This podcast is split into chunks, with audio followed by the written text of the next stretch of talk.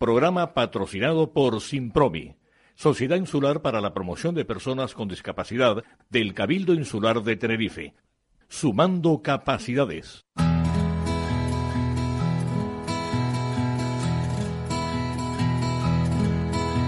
Comienza la caja de Pandora. Al verte sonreír. Al verte sonreír. Un programa especialmente dedicado al mundo de la discapacidad. El niño que ayer fui. El niño que ayer fui. En Capital Radio La 10, cada semana hablamos de aquellas personas que por una causa u otra han llegado a ser dependientes. Lo presenta y dirige Paula Romero. Bueno, pues hoy tenemos la suerte de contar con un médico genetista. Mm, No todos los días podemos contactar con, con especialistas que puedan hablarnos de, en profundidad de lo que es la genética. Él es Al- Alfredo Santana Rodríguez, es especialista, como ya he dicho, en genética y cursó sus estudios en la Universidad Complutense de Madrid. Buenos días, don Alfredo. Hola, buenos días, Paula. Mm, Me alegro muchísimo que me haya, me pueda dedicar estos minutos porque es muy importante para este programa hablar de, de cosas tan tan sumamente importantes para, para la vida, ¿no? El conocer eh, eh, de dónde venimos y por qué y por qué nos ocurren determinadas cosas a lo largo de nuestra vida, porque genéticamente estamos marcados, ¿no? Exactamente. Sí. bien, un placer. A mí me gustaría que empezáramos pues por eso, porque ¿qué, ¿qué es la genética? Porque muchas veces la gente oye, genética lo hemos estudiado cuando hicimos el bachiller y ya nos hemos olvidado.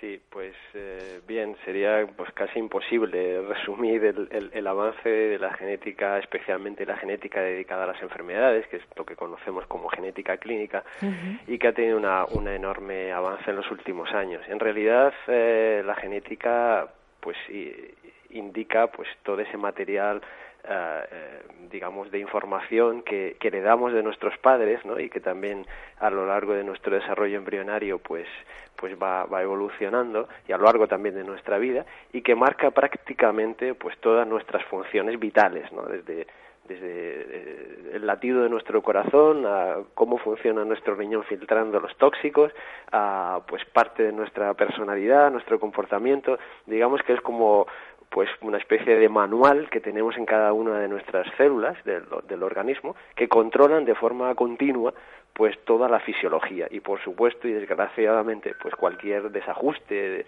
de, esos procesos muy equilibrados que tienen que estar mínimamente eh, como digo homeostáticamente controlados desde el momento que existe algún tipo de, de déficit o desviación de la normalidad pues desgraciadamente aparece la enfermedad en este sentido, la genética clínica, es decir, aquí aparte de la genética que se dedica al estudio de las enfermedades, pues es muy importante y, y en los últimos años, como le comentaba, pues ha, sufrido o ha experimentado pues un avance extraordinario tanto en el conocimiento de las enfermedades como, agraciadamente, y es nuestro gran reto actualmente, también el tratamiento de, de muchas de ellas, ¿no? Las enfermedades pueden, mm, pues eso, mm, digamos, paliarse o curarse sabiendo cómo se comporta, o sea, cómo empiezan genéticamente, cómo... mm, Sí, exactamente. Yo, creo que el- me remito de nuevo a, lo que comentaba antes, el gran avance de, de los últimos años, sobre todo de finales del siglo XX y principios del XXI, y lo que llevamos que estamos en una, en una época absolutamente álgida actualmente en el campo de la genética clínica, quizás lo más importante es el haber conocido, empezar a conocer los mecanismos que están causando eh, de forma profunda una gran cantidad de enfermedades. La grandísima eh, eh, el- número, el grandísimo número de enfermedades que conocemos, probablemente en su grandísima mayoría, como digo, tienen una base genética más o menos profunda. Entonces, el, el conocer con precisión esa, esa causa o esas causas de la enfermedad eh, es lo que conocemos actualmente como medicina personalizada o medicina de precisión, nos está permitiendo eh, por supuesto, no solo el diagnóstico, sino también, como, como bien comentaba, el, el tratamiento efectivo. Es decir, eh, ya no vemos enfermedades, sino vemos enfermos y, y el enfermo con una determinada patología, llámese X, pues es diferente a otro paciente que tiene la misma enfermedad. En ese sentido, creo que los próximos años van a ser fundamentales eh, el, el campo de la genética clínica para tratar de forma muy eficaz o más eficaz a, cada paciente. Mm, dentro de, de, la genética se estudia el, el, pues el cuando nace una persona con, con, una discapacidad, por ejemplo, a nivel intelectual. Eh, ustedes son en eso, pues, los, los primeros que detectan el, Sí, eh, digamos que dentro de, la, como le comentaba anteriormente, hoy en día digamos que hay una media de aproximadamente 8.000 8.000 enfermedades diagnosticables, ¿no? Eh, de, de, componente genético, es una auténtica barbaridad, pero como le decía, el número va creciendo a medida que avanza el conocimiento ¿no? básico de las enfermedades y, dentro del, del, de este número enorme de enfermedades, pues hay evidentemente enfermedades muy orgánicas, pues las cardiopatías, por ejemplo, pues las epilepsias, eh, todas las, las, ataxias, en fin, hay multitud de enfermedades que afectan pues al corazón o al riñón o a los músculos. Eh, que, que tienen su base genética y que por lo tanto podemos estudiarlas en profundidad y luego está efectivamente ese gran grupo que usted comenta de, eh, vamos a decir, de discapacidad intelectual, en el que, pues, en muchas ocasiones, desgraciadamente, los diagnósticos clínicos eh, hasta hasta ahora, pues, se retrasan bastante, pues, porque el conocimiento profundo o las herramientas que disponemos para poderlos diagnosticar con profundidad, pues, no habían sido desarrolladas en este sentido, en el campo de la discapacidad intelectual, de forma genérica, ¿no? ya hablaremos en algún otro momento probablemente de, más profundidad, eh, pues sí que, que, está siendo un, caballo de batalla muy importante para los genetistas clínicos, ¿no? y ahí estamos intentando buscar las causas de, de ese grupo de enfermedades que no es solo una, es como el cáncer, ¿no? hay muchísimas muchísimos tipos de enfermedad que, que podríamos englobar dentro de, determinados grandes grupos de enfermedades como pueden ser los trastornos espectro autista o la discapacidad intelectual, de trastornos del comportamiento, etc. etc.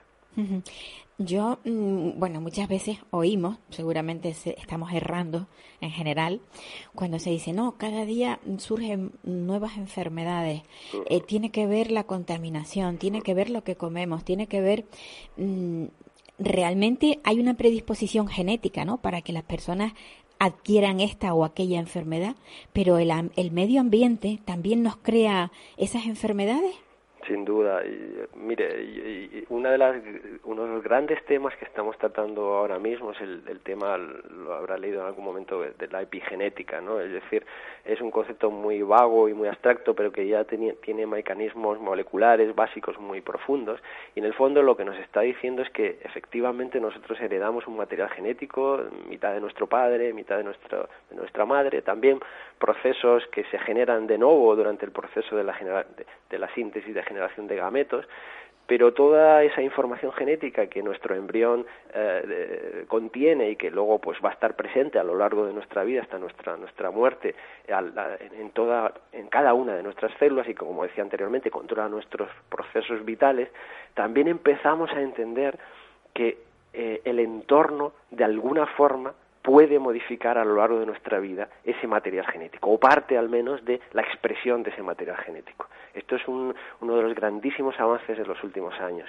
Es decir, de alguna manera, la forma en la que vivimos, la forma en la que comemos, en la que nos alimentamos, los tóxicos que nos rodean, todo ese ambiente tiene un parlamento continuo con nuestro material genético y, sí que eh, sabemos que hay partes de ese material genético que se modifica o se puede modificar para bien o para mal, evidentemente. Y desde el punto de vista genético se puede modificar, o sea, puede la ciencia modificar digamos, esa genética para que los individuos que ya se sepan que van a, adquirir esta o aquella enfermedad, eso se puede modificar, eh, digamos, eh, en, en, la gestación. Bien, eh, este es, toca usted un tema fundamental, como decíamos anteriormente, el, el, el, campo de la genética clínica, que va a ser una de las especialidades a nivel biomédico más importantes en los próximos años, sin duda alguna, en cualquier otra especialidad médica eh, hasta ahora nos hemos dedicado, como decía, a buscar el diagnóstico lo más preciso posible y seguimos en esa lucha, desde luego, porque sin diagnóstico no podemos hacer nada, no podemos buscar nuevas terapias, no podemos tratar adecuadamente a los pacientes. Pero si algo hemos empezado a avanzar en la última década, desde luego es en el tratamiento de las enfermedades genéticas, ¿no? Por diferentes vías, que sería como muy largo explicar, ¿no? Pero desde, el, desde la vía farmacológica hasta la vía de, terapia génica o terapia celular. Son áreas que seguramente los, los, oyentes habrán oído o habrán leído porque son continuamente aparecen información en la prensa general y, y, son eh, formas en las cuales nosotros podemos eh, de una forma más o menos eficaz en unas enfermedades más, en otras menos, empezar a modificar o poder modificar efectivamente esa, esa alteración genética que desgraciadamente, por ejemplo, un paciente puede, puede, puede portar, ¿no? Eh, digamos que hay quizás una enfermedad eh, ahora mismo paradigmática a nivel mío personal y profesional, pero también para todos los pacientes que me puedan escuchar en este sentido, que es la atrofia muscular espinal. ¿no?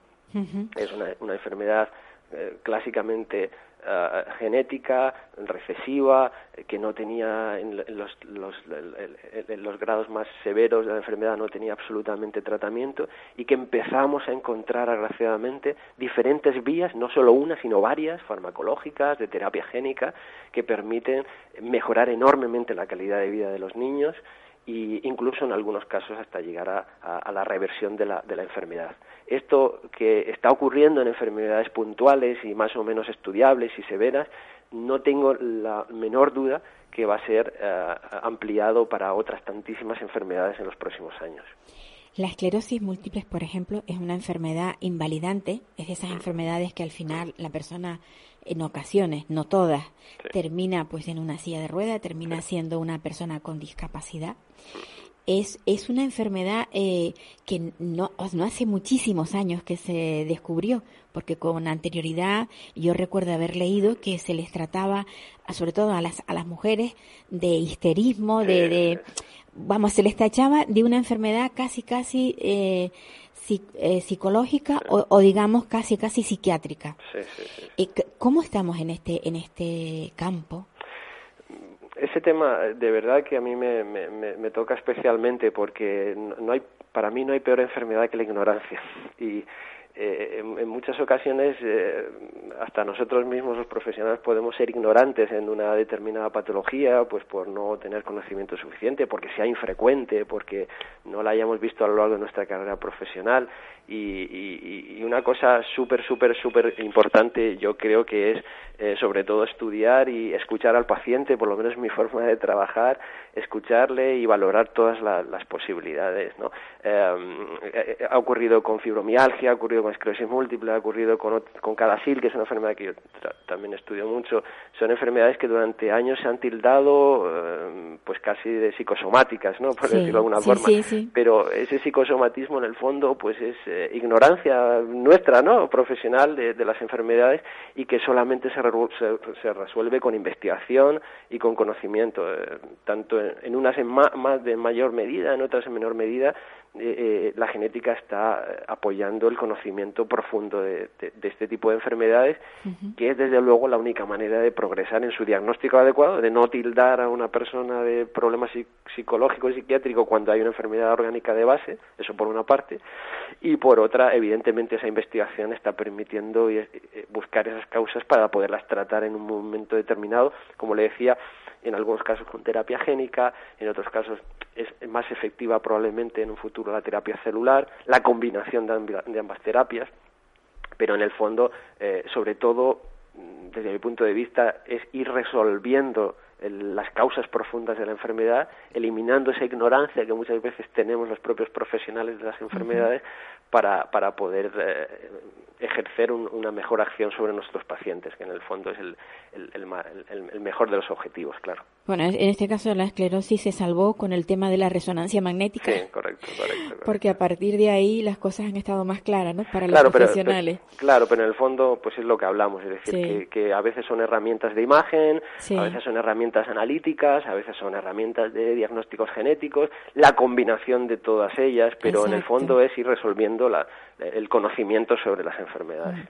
¿Cómo, está España en cuanto a avances genéticos? Porque cuando no hay dinero las cosas se ponen feas, ¿verdad?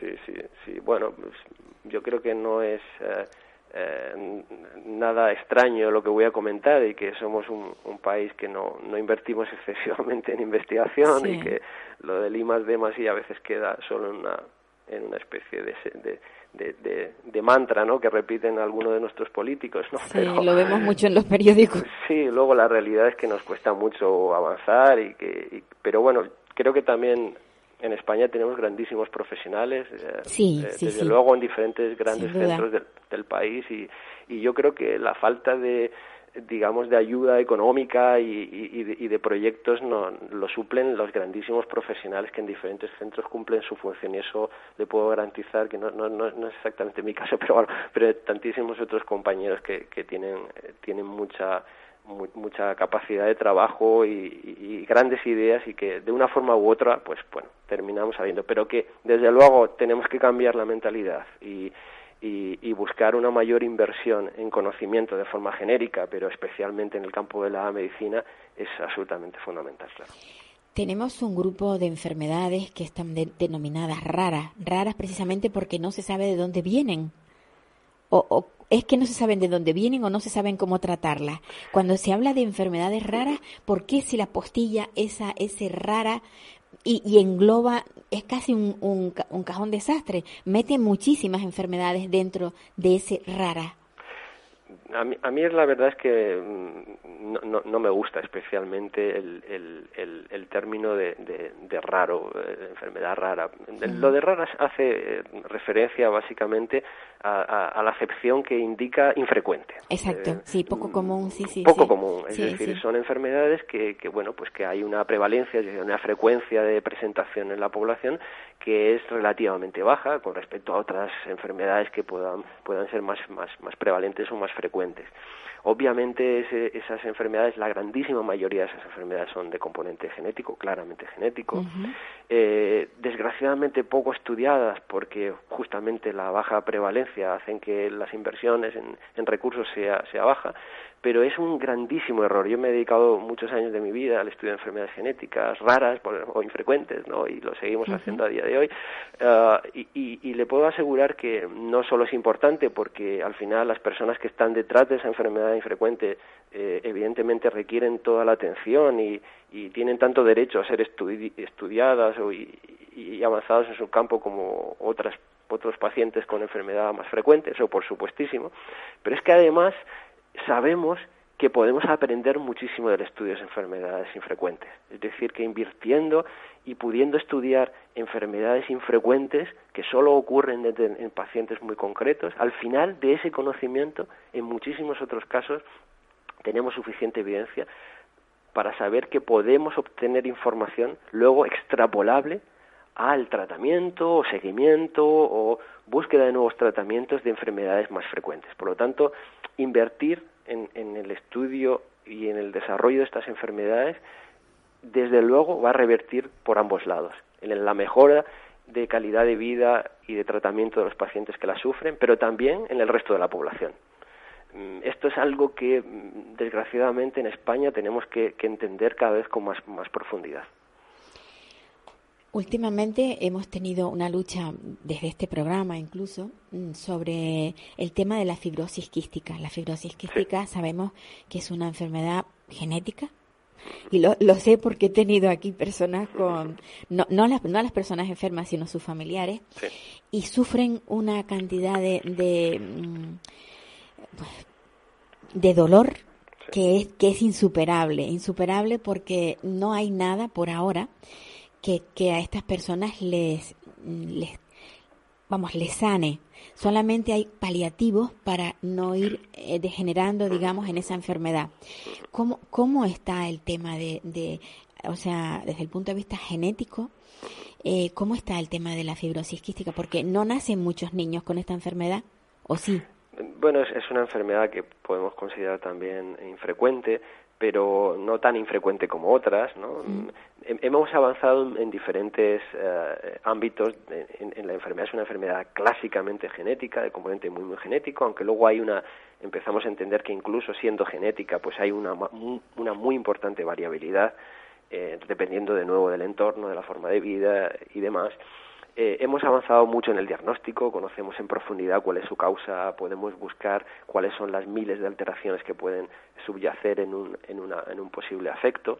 Hemos avanzado, por ejemplo, mucho eh, a nivel, por ejemplo, autonómico en Canarias, en el, en el diagnóstico precoz de la enfermedad, que es absolutamente fundamental. fundamental, sí. Fundamental en cualquier enfermedad, pero especialmente la fibrosis quística. Eh, hacemos un, un, un rastreo de una serie de marcadores a todos los niños nacidos en Canarias eh, de forma no screen neonatal en, la famosa prueba prueba del talón, ¿no? Eso, eso, eso me gustaría que luego lo habláramos. Cuando nace un niño, ¿cuántas pruebas se le hacen para detectar qué es lo que hay? Eso hay, eh, sí, esto varía mucho según la comunidad autónoma, en fin, eh, varía un poco según cada comunidad, pero hay una serie de enfermedades clásicamente, sobre todo muchas de ellas de, componente eh, genético, y entre ellas la fibrosis, fibrosis quística, que se realiza, en este caso, en un centro eh, situado en, en, Tenerife, eh, y, que, y, que, es la unidad de referencia autonómica, y dentro de este grupo de enfermedades, pues, pues está la fenilcetonuria, está el hipotiroidismo, está la, fibrosis quística desde hace unos cuantos años. ¿no? Una vez que ahí se detecta una un, posible afecto de fibrosis, que nos, no, digamos son pruebas no diagnósticas, sino que no de screening, ¿no? digamos de cribado, efectivamente. A partir de ahí, los diferentes centros mm, eh, de, los diferentes hospitales de Canarias, que tenemos eh, unidades de genética clínica o similares, pues eh, asumimos a ese paciente, realizamos una serie de, de estudios extras como un test del sudor y un estudio genético en busca de la posible enfermedad. Esto ha sido muy importante. ¿Por qué? Porque podemos diagnosticar precozmente, incluso antes de la aparición de algunos de los primeros signos de la enfermedad, la propia enfermedad. Y esto mm, nos, ha permitido, por ejemplo, un manejo a nivel pediátrico pues más efectivo en las infecciones, como sabe, de repetición, que hay que cuidar con una serie de protocolos muy exhaustivos. Y, solamente en este, este diagnóstico precoz de la enfermedad le puedo asegurar que mejora enormemente la calidad de vida de los pacientes. En paralelo a este tema, como hablamos anteriormente, el conocimiento profundo de las causas que subyacen a, esta, enfermedad en concreto ha permitido ir abriendo campos terapéuticos de diferente grado. Eh, existen ya incluso algunos fármacos en el mercado eh, que pueden ser y son de hecho muy útiles para un subtipo concreto de, pacientes, pero eh, la investigación a nivel internacional, al ser una enfermedad bastante conocida y muy clásica, pues tiene, existen, digamos, diferentes grupos de trabajo a nivel mundial eh, que, están abriendo nuevas vías terapéuticas. Y, y en el fondo lo que volvemos a saber, como hablábamos casi al principio de la entrevista, es que cada enfermedad, aunque tenga la misma causa genética, es muy diversa. Cada paciente es diferente, incluso teniendo la misma alteración genética se puede comportar y evolucionar de forma muy diferente, incluso a su hermano. Eh, imaginemos que tuviese la misma enfermedad, ¿no? Entonces, en el fondo, lo que estamos buscando, pues eso, son herramientas, tanto diagnósticas como terapéuticas, muy variadas, que nos permitan ir, tratando pues a los pacientes de forma muy eficaz y de forma lo más personalizado posible. En la, eh, digamos, con el objetivo final de, si no curativa, pues por lo menos que se palíen los, los, los signos más, más, más severos. Y por último, me gustaría saber, a ver, el Alzheimer, que es algo que nos está viniendo muy, muy de cerca. Mm, cuando las personas llegan a determinada edad, nos encontramos con que alguien que estaba estupendamente toda su vida y de pronto dices, Dios mío, ¿qué le ha pasado? ¿Qué le ha pasado? Bueno, pues ha adquirido esa enfermedad. Genéticamente, eso se puede averiguar. Eh, en, en, o sea, se le puede hacer un, un test a un, a un bebé para saber si en el futuro va a ser una persona proclive a tener el, Alzheimer? ¿O aún no hay nada? Bien, el, Alzheimer dentro de las demencias es a mí me, apasiona ese tema porque además lo, he tenido desgraciadamente a nivel familiar y, y, es un tema que me apasiona. Es un tema, es una enfermedad, son enfermedades, ahí volvemos a lo mismo, ¿no? Mm pues son, son grupos de enfermedades y sabemos cada vez más con el conocimiento genético que hay que diseccionarlas y que hay diferentes subtipos y, y son enfermedades complejas en las que la genética sin duda alguna tiene una base importantísima, pero probablemente existan otros factores que todavía ni siquiera conocemos. Sí que es verdad que dentro de las demencias eh, hay, digamos, un grupo concreto de demencias que tienen una presentación temprana a lo largo de la vida, digo temprana por debajo de la, de la cuarta o la tercera década de la vida, en la que eh, sí que eh, existen claras causas genéticas que pueden ser perfectamente estudiables hoy en día a nivel genético. eh, como le digo, tiene una repercusión potente porque la presentación de la enfermedad ocurre muy tempranamente en la vida y esos casi siempre tienen eh, fácil diagnóstico a nivel genético. En el campo del Alzheimer, o digamos, de las demencias de presentación más tardía, más clásica, más tardía, pues sí que es verdad que tenemos hoy en día una serie de biomarcadores que se pueden ejecutar en líquido cefalorraquídeo, también estudios genéticos eh, aproximativos, mm, que no son 100% diagnósticos, pero que sí ayudan, desde luego, a su tratamiento neurológico, a su seguimiento, a estudiar posibles severidades. Eh, son enfermedades que creo personalmente que todavía necesitan o requieren de un, recorrido en investigación potente, pero que sé, me consta que existen eh, grandes recursos a nivel internacional en, ese sentido y seguro que iremos eh, eh, asumiendo nuevos, nuevos retos los próximos años. Estaría muchísimo tiempo hablando de genética, sobre todo de adquiriendo conocimientos, porque yo creo que bueno, me parece una persona muy didáctica, don Alfredo. Muchas gracias. De esa manera se aprende cuando se tiene un profesor que es capaz de explicar las cosas muy bien, ¿no? Muchas gracias. Pero bueno, el tiempo es lo que es y, y, se nos va. Mm, estoy encantadísima con, con, con esta clase que nos ha dado. Y, y, me despido de usted. Sé que está, no estamos, eh, me, hubiera encantado que estuviésemos en el, en el mismo lugar. Eh, estamos hablando con, con don Alfredo Santana Rodríguez, que es, él trabaja en Las Palmas de Gran Canaria. Y bueno, como Canaria es lo que es, que estamos así divididos en islas, que es una comunidad autónoma que no estamos todos unidos, pero hoy, hoy permítame que le diga que eh, agraciadamente lo que hemos avanzado Internet y todas las nuevas tecnologías tienen sus partes positivas y negativas. Pero Sin duda. Si, hay, si hay algo súper, súper positivo es que podemos estar haciendo estudios con Boston o con, con Nueva York o con cualquier otro sitio del mundo ah, impensable hace una década, ¿no? Pues y, que, y que hoy en día todo eso eh, nos está ayudando a avanzar en el conocimiento de las enfermedades especialmente y que en ese sentido entre las islas pues eh, es casi no no, no, no, no existe distancia, ¿no? Pues no. Gracias a, eso, a las nuevas tecnologías. Pues don, Alfredo, muchísimas gracias por haber participado en este en este programa que bueno que llevamos ya nueve años con él y que y espero que esta no sea esta es la primera, pero espero que no sea la última. Cuando ustedes quieran a su disposición. Vale, pues muchísimas gracias. Un placer, ánimo, venga, adiós. Para personas inquietas, Capital Radio.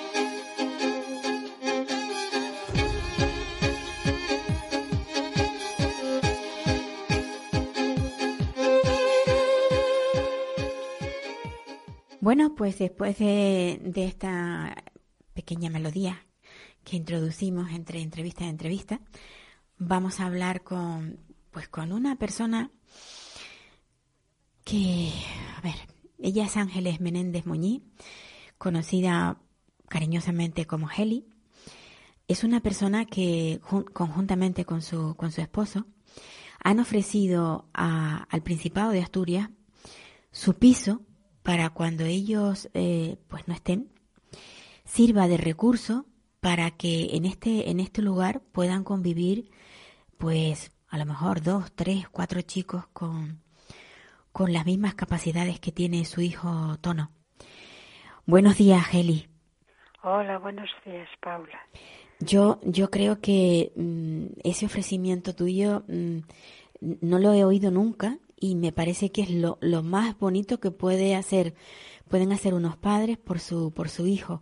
Es una herencia que va destinada a, a la comunidad autónoma en la que viven, pero que realmente lo que lo único que tratan es de dejar el, el espacio que, que dejaréis en su día para que otras personas convivan con tu chico y él no tenga que, que vivir fuera de su ámbito. Pues sí. Más o menos, más, así como lo he entendido yo. Sí, sí, así es. Eh, el caso es que, claro, nosotros eh, el temor que tenemos es que cuando nos estemos, bueno, pues todo se va a quedar huérfano dos veces, de, de nosotros y del entorno donde él convive, donde es tan conocido, donde tiene su vida, bueno, hecha desde de pequeño. Entonces, claro, eh, la opción que dan es siempre llevarlos a una institución, pero bueno, nos preguntábamos, bueno, no puede quedar en su casa, eh, bueno, que necesite una persona, claro, porque todo para su aseo diario y tal, necesita una persona, no maneja el dinero tampoco, siempre tendría que depender de alguien, pero bueno, que quedar en su casa con una persona que estuviera, ah, bueno, atendiendo las necesidades. Supervisando nada más, porque realmente él no necesita, es un niño que tiene, bueno, un chico que tiene mucha autonomía. Sí, sí la tiene. Él, anda, bueno, por la mañana y los días de fiesta y tal, sale a desayunar, sale a tomar el, pincho de media mañana, eh, por la tarde va a merendar, él está, o sea, él para... Y lo hace solo, Geli, lo hace solo. Solo, solo. Él se levanta, él es muy conocido aquí en Las Vegas. Claro, claro, ahí estamos. O sea, lo hace solo porque todo, todo el, el entorno lo conoce. Lo conoce a él y a él lo conocen también. Claro, claro. claro. Y, y bueno, aparte de que, bueno, él eh, desde que empezó a lo de música también aquí al centro esto, al centro sociocultural al teatro bueno ahora todavía es más conocido todavía porque después bueno que si se ponen vídeos uno y otro y ven todo lo que hace y además él eh, que se siente muy a gusto. Él, él tiene su vida él va por la mañana al CAE de Fasad aquí de Villalegre entra a las, a las 10, sale a las 5 y después por la tarde tiene actividades. Hasta hace muy poco iba a la piscina, pero después lo tuvo que dejar porque tenía alergia, pero llevaba desde los 13 años ah, y tiene 43. Yendo a, nadar. Yendo a nadar. Porque vosotros vivís en Corbera, eh, en Asturias. Sí, Corbera de Asturias, porque hay otra Corbera en Barcelona, me parece, pero esta es Corbera de Asturias, sí, en Las Vegas, que se habla de... O sea, en Las Vegas, pero no de Estados Unidos. No. sino de España. Y, y, bueno, pues eh, bueno, ahora mismo no sé qué te estaba diciendo. Me decías que, que, que la, todas las actividades que tiene Tono, que lo conocen en todas partes. Claro. Y, y, bueno, eso, que, que él es muy conocido, muy muy querido. Él, la verdad es que si los primeros años fueron muy difíciles porque fueron horribles por la no aceptación, por la discriminación, por todo lo que, bueno, conllevan estas cosas y en aquella época pues más todavía. Pero hoy en día yo digo, bueno, después de tanta lucha parece que tienes tu, tu recompensa, ¿no? Más para él que para mí, claro. Y, y, bueno, pues él ahí en el teatro le dieron su sitio, los teatreros, gente maravillosa, Camilo, el gerente de cultura, bueno, una persona excepcional y él dijo que iba a ser uno más y, y está, que es lo bueno. Con la música pasó lo mismo. Todos los músicos de aquí de, de Corbera, bueno, de la, eh, los que dan clase ahí, estupendos todos. Claro, te sientes arropada, te sientes bien. Pero decimos, bueno, y cuando nosotros faltemos, ¿qué va a pasar? Porque si va para una institución, ahí ya se acabó todo. ya no podrá salir, no podrá hacer las actividades que tiene. No va a poder decidir, no va, va a ser, bueno, un número. Ponte aquí, vete para allí. Sí, sí, sí. Y claro, eso es, yo digo que tanto para Tono como para cualquier chico con estas características es, eh, eh, es quitarles media vida. Sí. Bueno, tú lo que, lo que realmente sueñas es con un piso tutelado. Sí, eso. Eh, es lo que proponíamos, porque igual que hay, porque aquí hay algún piso tutelado, muy pocos, pero hay algunos. Sí. Entonces decíamos, bueno, ¿y por qué no puede quedar el piso nuestro como piso tutelado que lo comparta con otros chicos? Porque no va a ser solo para él, claro.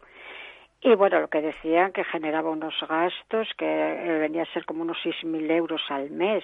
O sea, esa, esa es la contestación que te ha dado el Principado de Asturias, que, Sí, no, que- eso no se puede llevar a cabo. No lo ven factible, que lo veían muy bien, pero que no lo veían factible porque generaba unos gastos. Bueno, vamos a ver, unos gastos. Eh, tampoco necesita tres personas con él. Yo creo que con una persona que lo supervise. Claro. eh, eh, Hombre, lo que pasa es que en esos pisos suelen tener tres turnos. El turno de mañana, el de tarde y el que por la Sí, noche pero- también se pero- queda.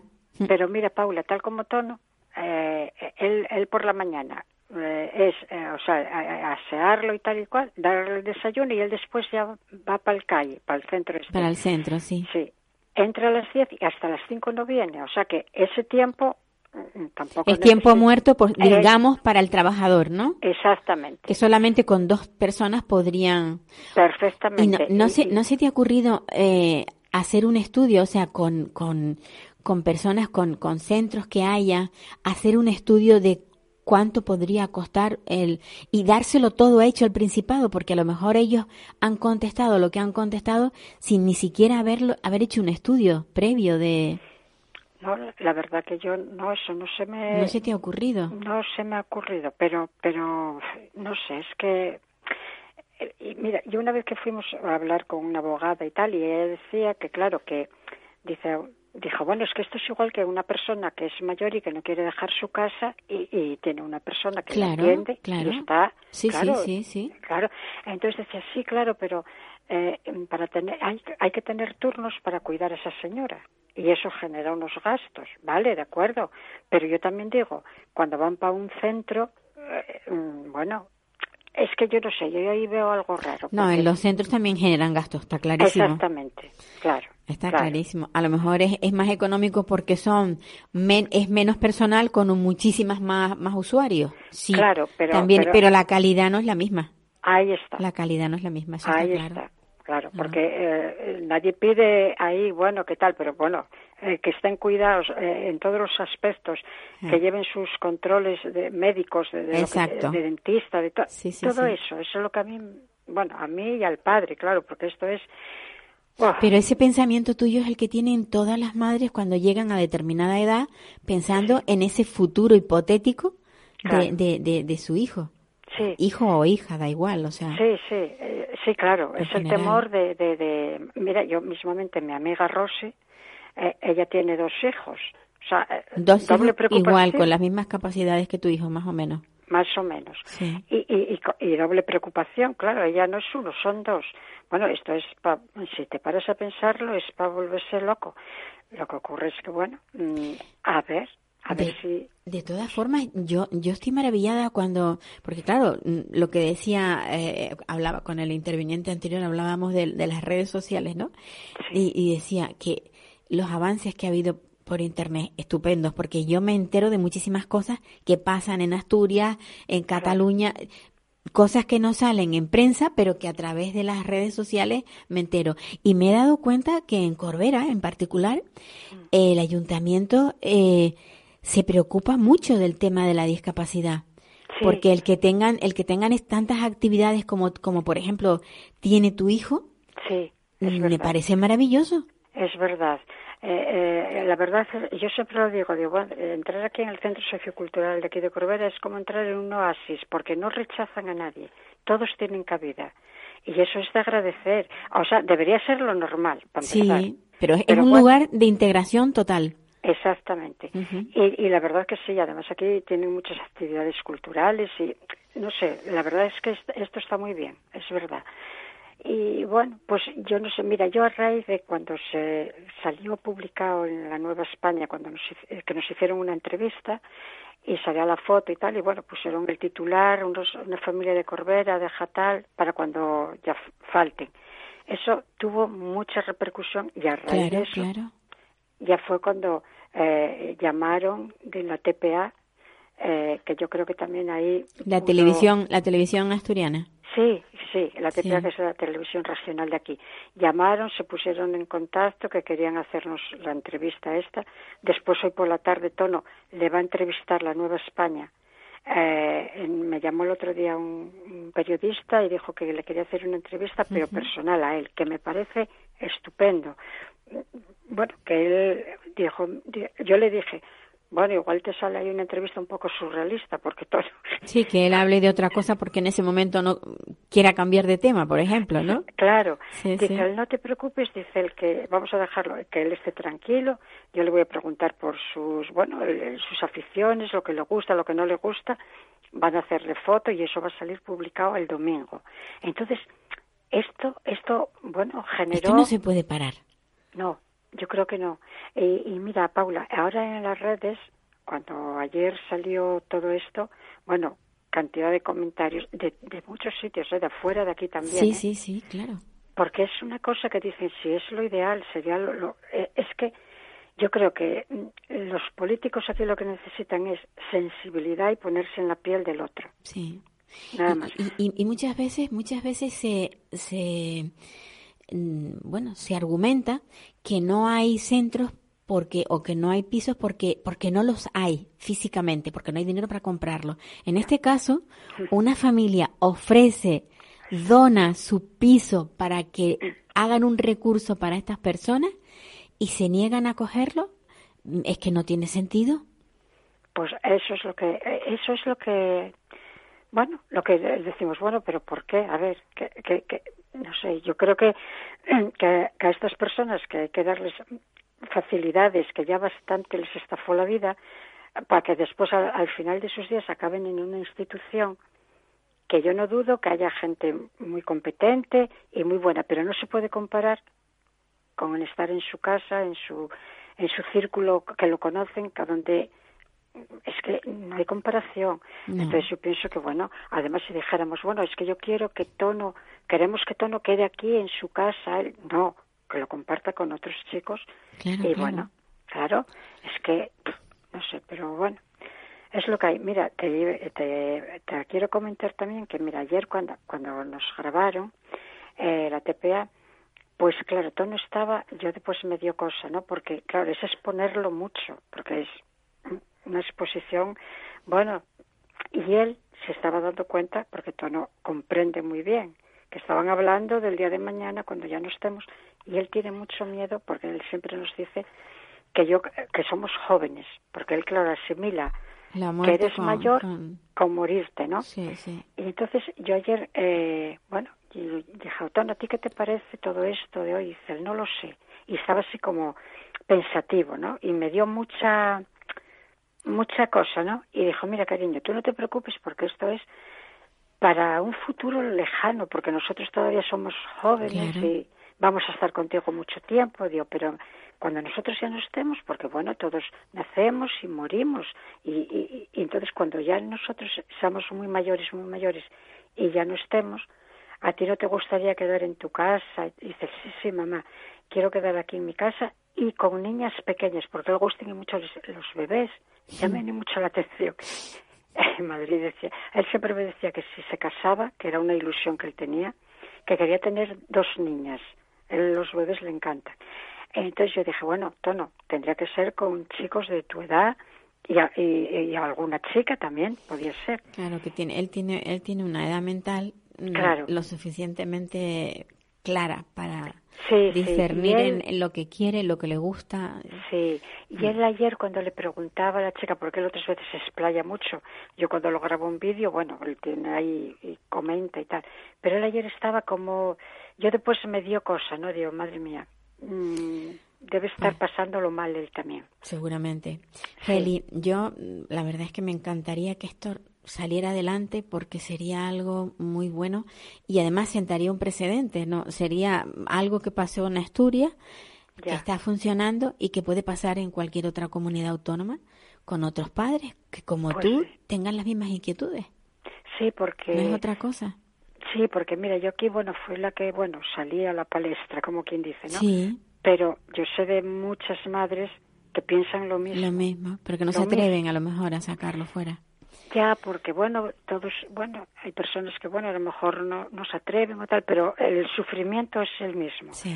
Y, y De todas maneras, tú eres una mujer muy valiente, siempre has estado ahí haciendo grandes cosas. Heli, Te deseo que esto salga adelante de verdad, por ti, por mí, por todas las que Muchas gracias, Paula. vivimos tan cerca de, de, de la discapacidad y, y sabemos lo que es y la sentimos muy, muy, muy profundamente. Pues sí, pues sí, yo, bueno, yo también agradezco al programa donde tú estás que, y, y todo lo que tú haces, porque tú eres, la- eh, tú sí que eres pionera en, dar voz a, a Bueno, estas personas, ¿no? soy más vieja. Pero- Los años también influyen. Pues Eli, un besito muy muy grande y, y un abrazote fuerte a, a ese niño tuyo que, que no es ningún gracias. niño, pero que bueno, que se le quiere como si lo como si lo fuera. Bueno, muchas gracias. Suerte.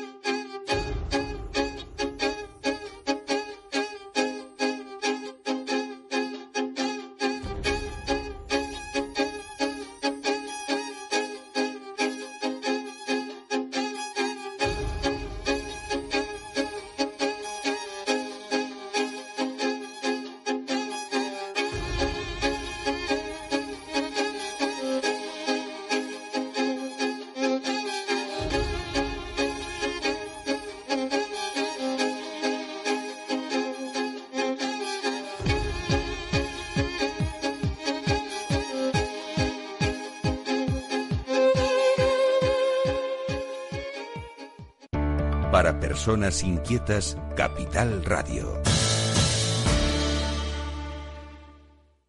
Y seguimos con nuestro programa, seguimos con, bueno, con una información que no- nos tiene que alegrar porque hay personas muy luchadoras y entre ellas mm, se encuentra Nicolás. Buenos días, Nicolás. Hola, buenos días, Paula. Me alegro muchísimo que hayas logrado, mm, pues, mm, ese, sé que es un pequeño avance, pero bueno, para muchas personas es una gran cosa el poder tener ese bono mm, para poder trasladarse en, en el transporte público. Eh, Cuéntanos un poco cómo, porque has tenido una lucha muy grande, pero bueno, al final lo has logrado. Sí, pero no solo lo he logrado yo, lo has logrado tú y muchas personas más que me han apoyado. Ya, pero bueno, yo creo que que ahí la cabeza llevaba- visible es la tuya.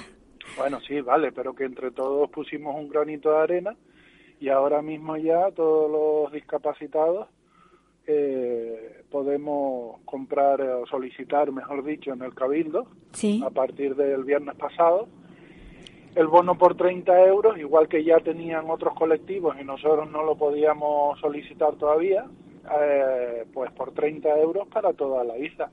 Entonces a mí me parece que es una buena cosa para, para cualquier discapacitado que esté en el norte o en el sur y le apetezca o tenga que venir a Santa Cruz o del sur quiere ir al norte o etcétera a, Sí. a rehabilitación, a clases de, de deporte, lo que sea, poder salir de las casas y no estar encerrados. y poderse trasladar sin lugar a dudas. Esto se ha conseguido en Tenerife, en el, en el Cabildo Insular de Tenerife.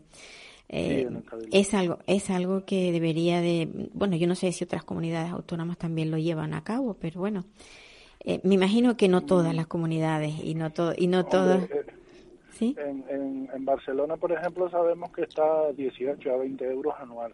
ajá Eh, el logro es muy bueno, pero yo sé que, por ejemplo, en Barcelona y en Madrid los precios todavía son más asequibles que aquí. que los Aquí el transporte público en Tenerife todavía sigue siendo un, un poquito caro. Pero bueno, vamos a seguir luchando por otras por otras cosas. Sí Por ejemplo, duda el bono de 12 euros, el, el que es la- las guaguas interurbanas, eh, deberíamos de tener eh, poder tener la opción de tener transbordo. Eh, cuando cogemos una guagua, pues tenemos que pagar la otra. Entonces, pues nos ha dicho el cabildo que también lo iba lo iba a mirar, cosa que nos alegra mucho. sin duda Y, y bueno, yo creo que, que se ha conseguido bastante y que todos los discapacitados de todo Tenerife, pues por lo menos que lo disfruten, ¿no? Que lo soliciten, tal vez no lo, no lo necesiten usar todos los meses, pero a lo mejor hay gente que sí y otra gente que le, le apetezca o necesite usarlo ese mes por, porque tenga que venir varias veces del sur a Santa Cruz o del norte a Santa Cruz y la verdad que le saca le saca partido. Sin duda, sin duda, eso, eso que vamos, está clarísimo. Y el este bono, mm, ¿cómo, cómo se solicita? ¿Tiene, ¿La persona tiene que ir o sea, presencialmente al cabildo? La persona tiene que ir al cabildo, sí. solicitarlo allí y entonces si puede traer los papeles de la discapacidad. Recordemos que el bono eh, empezó a partir del 50% del grado de discapacidad que se podía solicitar. Sí, recuerdo que me lo comentaste, sí, sí. Si queremos movernos y yo, luchamos para que fuera a partir del 33%, incluido el 33%, o sea, para cualquier discapacitado. Entonces ahora, pues, si quieren pueden traer los papeles que tenga cada uno de su discapacidad, solicitar la, valoración que tenga. Sí, la valoración y en una semana, eh, ya en una semana, diez días, lo reciben, lo llaman y lo vienen a, buscar al cabildo. eh, particularmente yo ya lo tengo solicitado y a mí no me hizo falta traer los papeles. Eh, te digo por qué, porque como los discapacitados ya tenemos el bono de 7 y 12 euros y estamos fichados ya por el Cabildo y saben todos nuestros datos, pues entonces le dan a la tecla y ya obviamente lo saben, pero bueno, que tampoco cuesta en el ordenador, pero tampoco cuesta tanto no, al presentar la, documentación, yo creo que para cualquier cosa hay que acreditar que realmente hay una discapacidad. No, no puede ir cualquiera por la cara a decir, mire, yo tengo esto, sin tener un justificante que, que aclare que realmente lo tiene. Eso está clarísimo. Claro, claro, Pues a mí me, me, alegra muchísimo porque además sé que no solamente estás metido en, en, este tema, sino que, bueno, el otro día le hice una entrevista también a a una, bueno, a unas personas que están trabajando por el, por la inclusión en el sur y, y me nombraron, me nombraron a Nicolás como, bueno, como benefactor también, que también estás metido en estas cosas. A mí me alegra muchísimo que haya gente como tú que, bueno, que se mueva.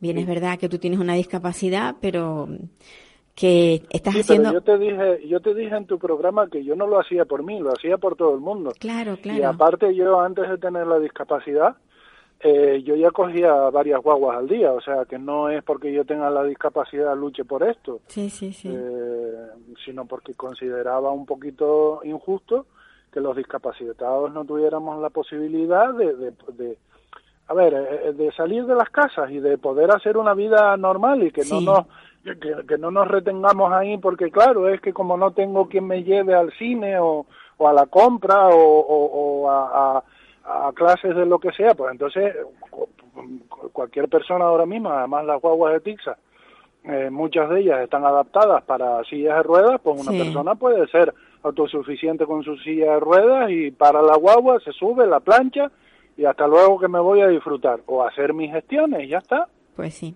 Bueno, para los que nos están escuchando en la península, eh, la guagua, nosotros aquí en Tenerife, en Canarias, ah, la guagua es el autobús para cualquier, para cualquier de, de, los, de los ciudadanos del, del país, ¿no? Pero bueno, tenemos esa seña nuestra de la guagua. Yo creo, sí, yo creo, Pablo, que, que por 30 euros eh, Está muy bien. Eh, pues la, abuela, la, abuela, o el tío o, o el sobrino o la tía le puede echar una mano a lo mejor uno con 15 euros, el otro con 10 y ya lo tiene para todo el mes. Pues sí. Y que la gente también eh, valore si, por ejemplo, eh, teniendo el de 12 y el de 7 le sale más rentable. Este otro. Pues nada, muchísimas gracias por estar ahí, por, por colaborar y por luchar por, por los que lo necesitan más que tú incluso. Una, un abrazo, Nicolás. Mil gracias por eh, escucharme, por invitarme en tu programa y volverme a dar entrada. Bueno, ya hablaremos en eh, otra ocasión, porque como no estás parado, ya hablaremos en otra ocasión. Cuando me quieras, ya estoy aquí. Vale, pues muy bien. Feliz día. Feliz día.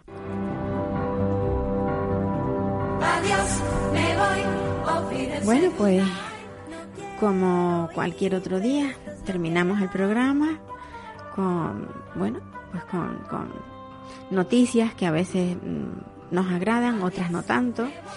Y yo lo único que deseo es que estén aquí la próxima semana para poder hablar de lo mismo y sobre todo para que se sientan informados, porque aquello de que la discapacidad no pide permiso mm, es algo que tenemos que tener muy, muy en cuenta. si hoy por fin pruebo el champán. ¿Puedo? No.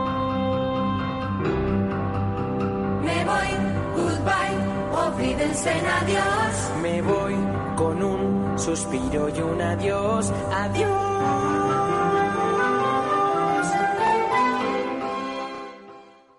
Programa patrocinado por Simpromi, Sociedad Insular para la Promoción de Personas con Discapacidad del Cabildo Insular de Tenerife. Sumando capacidades. Si quieres descubrir Marruecos con otra mirada, ven a la quincena de Marruecos en Utópica Travel. Del 10 al 21 de junio, el espacio Utópica se convertirá en un auténtico salón a la agüita, en el que disfrutarás de té y repostería moruna, talleres de jena, desfiles de captanes y artesanos en directo. Todo ello traído expresamente desde Marruecos. Además, el miércoles 12 de 8 a 11 y de 14.30 a 15.30 horas, Capital Radio emitirá un programa especial con los protagonistas de la quincena. Marruecos con otra mirada en Utópica Travel, en Conde Peñalver 47, Madrid. Información e inscripciones en la web utópica.travel.